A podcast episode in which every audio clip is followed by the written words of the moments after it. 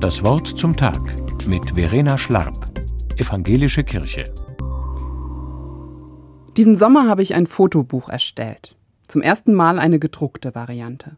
Schöne Momente des Sommers, Wandern in den Alpen, ein Familienfest. Alles ist festgehalten zum Anfassen und Aufschlagen.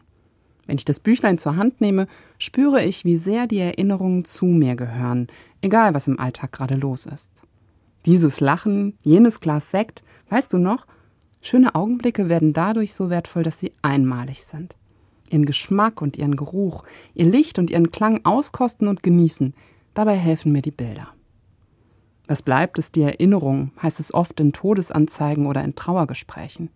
Manchmal schwingt darin etwas Antireligiöses mit, so als würde eine religiöse Sicht der Dinge bloß davon ablenken wollen, dass das Leben endlich ist und manches unwiederbringlich vorbei. Bei Navid Kamani habe ich gerade schöne Sätze dazu gelesen.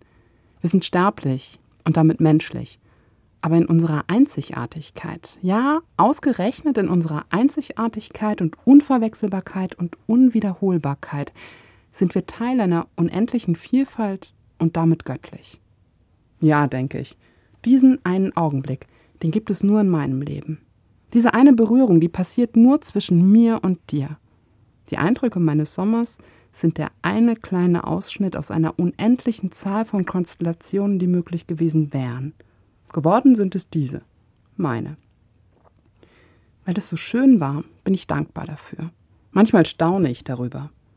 Im Danken und im Staunen binde ich das, was war, zurück an die unendliche Vielfalt, an Gott. Das ist der Wortsinn von Religion. Religio, das heißt im Lateinischen zurückbinden, anbinden, an etwas Größeres. Darin steckt das Vertrauen darauf, dass auch das Größere sich an uns gebunden hat. Was bleibt, ist die Erinnerung. Ja, stimmt, aber nicht bloß meine. Was bleibt, ist unsere und Gottes Erinnerung. Er kennt die unendliche Vielzahl seiner Möglichkeiten und gibt keine davon verloren. Er bewahrt sie in sich und hat damit auch für meine Erinnerungen Raum. Der Gedanke hilft mir, wenn ich Menschen beerdigen muss, an die später keiner mehr denken wird.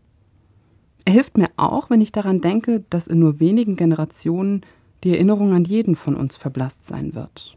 Aber das ist weit weg. Erst einmal freue ich mich an meinem Fotobuch und wandere in Gedanken noch einmal zurück in einen herrlichen Sommer. Was bleibt, ist die Erinnerung. Verena Schlab, Heidelberg-Wieblingen, Evangelische Kirche.